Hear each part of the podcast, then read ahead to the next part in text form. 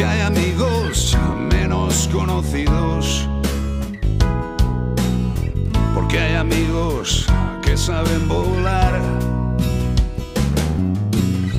Hay más que perros, hay más que gatos, hay ratas y patos, muchos amigos con derecho a contar. A contar con Marta Bravo. Buenas tardes, Bravo. Buenas tardes, ¿cómo estamos? Pues mira, yo con una gana de ir al baño tremenda, pero digo, ya que quedan siete minutos me aguanto. Qué agradable eres. No, yo soy sincero, estamos en familia, eh, la gente lo sabe porque me ve, me ve tenso, Bien incómodo. tenso. A ver, vea. Bueno, hoy vamos a hablar de una cosita que llevo viendo eh, unas semanas, noticias sobre ello, pero es que esta semana precisamente nos ha escrito mucha gente que tiene roedores en casa como animal de compañía, bien ratas, hámster y tal, muy alarmados. Y conejos. Sí. Pero los conejos no son roedores, No, son claro. lagomorfos. Son Son lagomorfos. pero también están preocupados porque Hombre, hay un sí, en, la- en las redes. ¿Va a ser eso? No, no. No, esto es una no. enfermedad y Ah, vale, Claro, es bulo. es sobre el gusano pulmonar de la rata que es capaz de eh, causar en los casos más graves meningitis eosinofílica eh, Sí, se contagia a personas. a personas. Entonces, esto ha aparecido por primera vez, están diciendo, no sé si ahora Marta que nos cuente más si es verdad que es la primera vez, ha aparecido por primera vez en Valencia ya animales infectados, ratas infectadas, tanto de- urbanas como de campo. Eh, en Europa, o sea, la primera vez que esto se pasa en, pasa en Europa y está creando como un poquito de alarma dentro del tema de salud.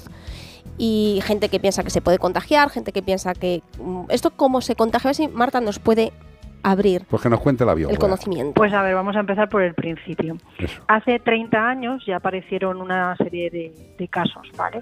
Pero en las islas. Eh, es una parasitosis, es un bicho que tiene un nombre muy raro, que es el Angistrongylus cantonensis. Jesús. Con lo de cantón ya nos tenemos ahí mm, una idea de por dónde viene su, Ajá. su procedencia, ¿vale?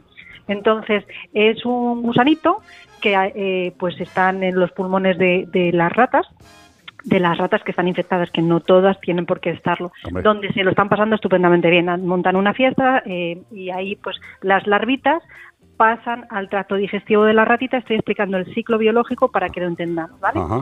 pasa al tracto digestivo de la ratita, donde pues las larvas salen con las heces.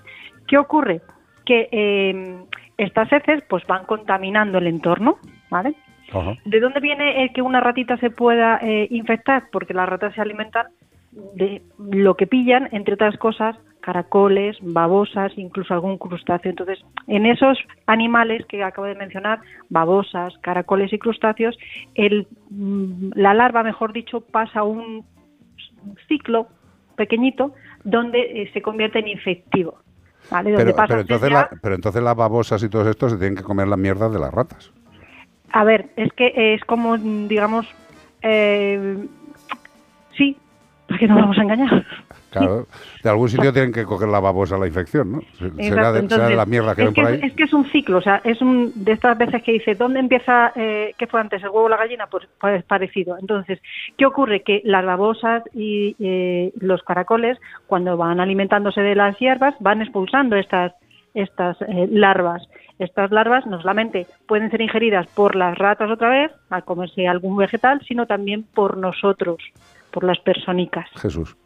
siempre y cuando, ojo, siempre y cuando no tengamos una higiene apropiada con los alimentos y con nosotros mismos, porque si trabajamos en, en una huerta eh, y no nos lavamos las manos antes de ingerir alimentos, podemos no solamente estar ingiriendo eh, nuestra comida, sino algún parásito indeseado. Entonces tenemos que tener mucho, mucho cuidado.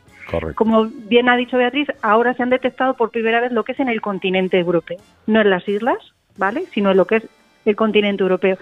En- para que os hagáis una idea de la muestra que se ha obtenido, de- del muestreo que se ha hecho en la población de ratas, aproximadamente un 10% Sí. presentan este parásito. Vaya. Eh, lo que sí que hay que dejarle claro a la gente es que para contaminarse es más bien por el momento de animales que viven en el exterior y si una rata o un cobaya, una cobaya o un hámster que viven en casa no salen, es bastante difícil el contagio.